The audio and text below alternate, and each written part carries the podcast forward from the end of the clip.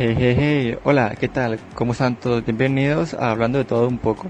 En el día de hoy vamos a hablar de Logorama, un cortometraje animado francés dirigido por Franco Slav, Herbert de Crécy y Ludovic Holoplein. Ganador del Oscar en 2010, donde nos muestra un panorama de Los Ángeles, una ciudad donde todas las edificaciones y habitantes están conformados por logos. Pero en este caso vamos a hablar de cómo se ve reflejado el consumismo desde los señores Pringles. Con ustedes mi compañera Paula. Gracias Brian. Bueno, todos sabemos que hoy en día la publicidad está inmersa en todas partes, con las marcas posicionándose cada vez más alto en el mercado. Pero aquí la pregunta es, ¿qué tan posicionadas están las marcas en nuestras vidas? A eso es lo que llamamos la influencia de la cultura de imagen. El contenido visual que consumimos a través de los medios de comunicación nos lleva a la creación de dos puntos importantes, los cuales hablaremos a continuación. El primero es la presión al consumidor.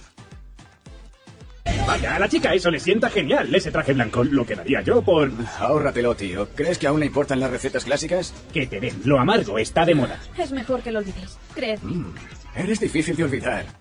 Como bien pudimos apreciar en este pequeño fragmento, podríamos interpretar la actitud insistente que tiene la papa Pringle con la chica eso en cómo se ve reflejada la relación de la publicidad con el consumidor donde en ocasiones a veces el bombardeo de anuncios puede llegar a ser excesivo y en cierto punto acosador. Un ejemplo de esto en nuestro contexto puede ser la actitud insistente que puede llegar a tener claro cuando queremos terminar el servicio de Internet debido a sus complicaciones. Y la alusión de receta clásica que menciona la papa Pringle nos referimos a que a partir del consumo repetitivo de un mismo producto llega un punto donde las personas se cansan de consumirlo, lo cual genera la necesidad de consumir más variaciones de una misma marca y preferir los sabores artificiales antes que los naturales. En este caso, a pesar de que los señores Pringles no tienen tanto protagonismo durante el corto, podríamos considerarlo como un personaje negativo o nocivo, dando a entender que el exceso de una marca es perjudicial para la salud. E, irónicamente hablando, al comienzo del corto se pueden ver que conducen un camión de la marca alemana Beden, la cual es de camas para clínicas. Es una curiosa coincidencia, diría yo. ¿Qué piensas al respecto, Geraldine? Rara coincidencia, Paula. El segundo punto importante de la influencia de la cultura de la imagen es la creación de estereotipos. ¿Cómo ven los franceses a los americanos hoy en día? Bueno, eh, físicamente hablando, usamos la imagen de esta marca de papas como el típico hombre blanco con bigote, haciendo alusión a la figura masculina. Y en cuanto a la personalidad, gracias al contenido visual actual se promueve el machismo y la imagen de la mujer como un objeto sexual. Podemos presenciar esto en la vestimenta mm, atractiva o reveladora de algunos personajes femeninos icónicos creados para complacer al público masculino. Un claro ejemplar de esto es la Mujer Maravilla de DC Comics. En este corto se hace una dura crítica hacia el maltrato femenino en la sociedad actual.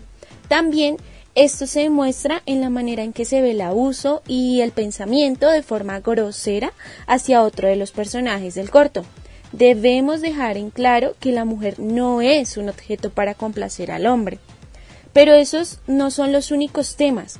Cuéntanos, Andrés, ¿qué tienes para nosotros? Bueno, interesante e importante el tema que abordan tú y Paula sobre el cortometraje. También de este podemos hablar sobre el consumismo impulsivo, este básicamente consiste en tres pasos. Uno es la influencia por reconocimiento. Por ejemplo, ¿se dan cuenta ustedes que a veces preferimos unas Pringles antes que unas papas ordinarias?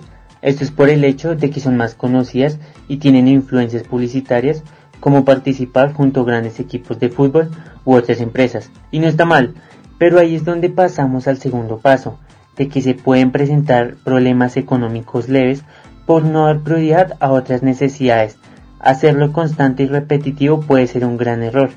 Para esto es el paso 3, que es el autocontrol y la fuerza de voluntad.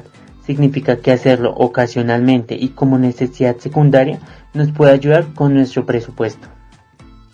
Para concluir, Logorama es un corto que nos permite reflexionar acerca de diversas problemáticas que podemos ver reflejadas en la sociedad actual, las cuales en ocasiones pasamos desapercibidas, convirtiéndose en parte de nuestra cotidianidad, pese a la gravedad que éstas pueden llegar a significar.